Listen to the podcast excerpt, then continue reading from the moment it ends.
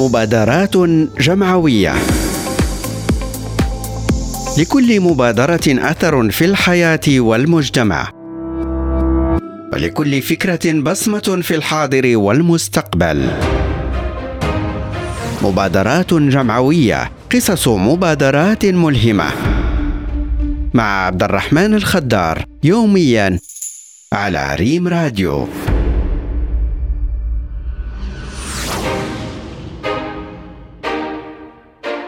مبادرة عدد اليوم هي بنية سوسيو تربوية ذات بعد إنساني وتضامني ونتاج شراكة بين مؤسسة محمد الخامس والمبادرة الوطنية للتنمية البشرية وجماعة العطاوية والتعاون الوطني وإقليم قلعة السراغنة وعدد من المحسنين. الحديث هنا يدور عن دار للطالبة بالعطاوية تقع بإعدادية الرحال الفاروق وتبلغ طاقتها الاستيعابية عشرين ومائة نزيلة.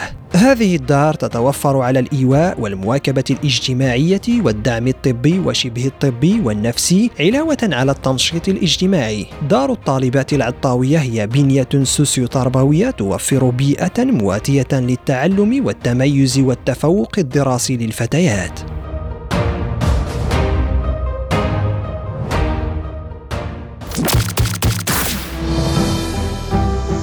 مبادرات جمعوية.